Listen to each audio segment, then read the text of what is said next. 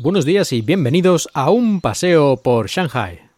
Durante el mes de septiembre, aquí en China, te puedes encontrar una imagen bastante curiosa, y es la de un montón de soldados corriendo para arriba y para abajo, y además te das cuenta de que son soldados un poco extraños, porque tienen una pinta así de pardillos importante y son extremadamente jóvenes.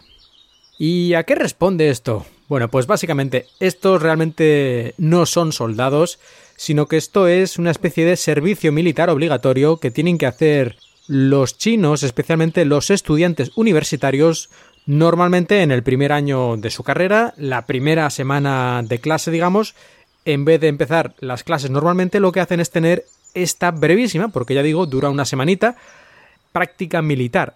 Así que cientos, miles, decenas de miles de estudiantes se ponen su traje de color khaki, de camuflaje y todas estas tonterías y se ponen a dar vueltas para arriba y para abajo, sobre todo en las cercanías y dentro de los campus universitarios, sin un motivo realmente muy claro. Esta especie de mili, servicio militar obligatorio, aunque de militar tiene muy poco porque las armas no las ven ni en pintura, solo faltaría, ¿no? Que el gobierno chino proporcionar armas a estudiantes. visto. Pues el motivo de todo esto yo creo que es un poco hacer conscientes a los jóvenes, a los estudiantes de su país, de un poco lavado de cerebro, ¿no? Sobre somos una nación y viva China y todo esto. Y también que se conozcan entre ellos, que hagan un poco de camaradería. Y yo creo que es que no sirve para mucho más, porque en una semana, dando brincos para arriba y para abajo, que es básicamente lo único que hacen, tampoco da para que se vuelvan aquí unos auténticos patriotas ni unos Rambo de la vida. Y solo hay que ver a sus instructores, que normalmente suelen ser unos mataos también, es decir, lo más bajo del escalafón del ejército, supongo, porque nadie más querrá hacer este trabajo tan chorra. Y lo ves allí que también a lo mejor tienen tres o cuatro años más que estos estudiantes y están allí dándoles órdenes de para arriba, para abajo y saltar y caminar y ahora al suelo y ahora saltar otra vez.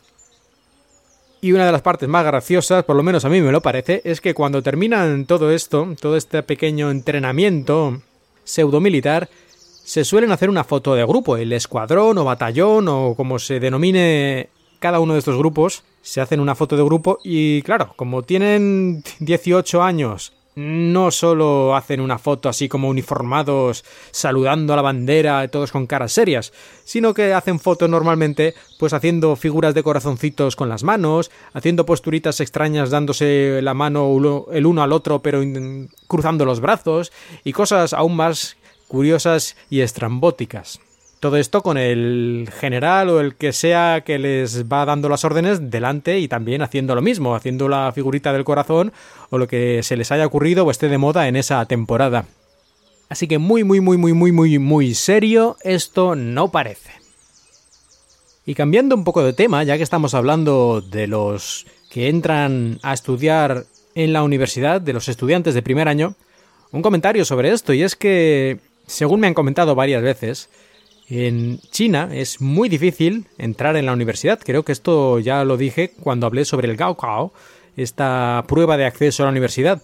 Pero por otro lado, una vez ya estás dentro, es bastante fácil graduarse. Es decir, que los profesores y los exámenes y todo esto, así en general, no van a ser súper, súper complicados. Mientras tú vayas a las clases y hagas un poquito el paripé, más o menos vas a acabar aprobando y pasando de una asignatura a la siguiente y al final te vas a graduar. Hombre, si no haces nada, no vas al examen o escribes cuatro chorradas, pues tampoco es eso.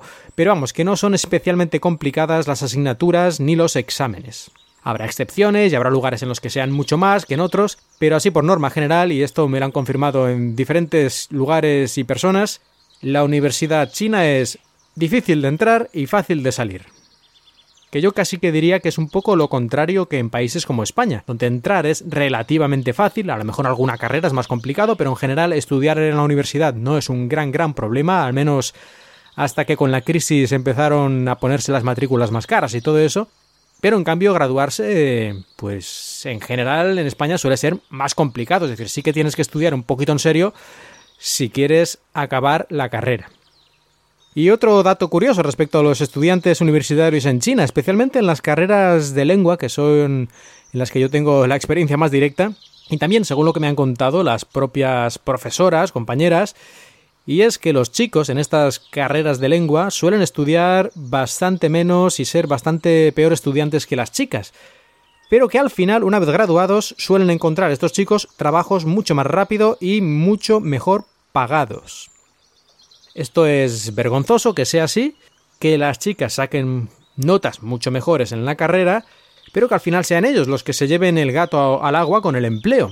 Según me han contado, esto se debe a que la mayoría de las empresas chinas prefieren contratar a chicos, en estos casos de lenguas, porque si los tienen que mandar a hacer negocios, o sobre todo cuando los tienen que mandar al extranjero, para los chicos es mucho más fácil.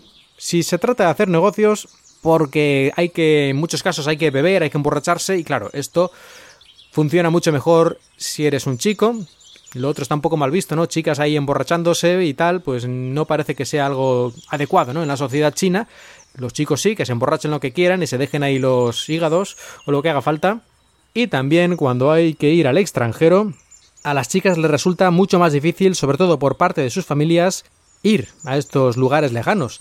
En cambio, las familias de los chicos no suelen tener problemas en que se vayan a trabajar donde haga falta. Pero hay una chica, se va a un país lejano, se va a Perú, se va a Argentina, ay, por Dios, lo que va a hacer allí, a ver si le hacen algo, a ver si se queda allí y se casa y tiene... Uy, no, no, no, no, que esta tiene que volver a China, casarse con un chino decente y cuidarnos cuando nosotros seamos viejos.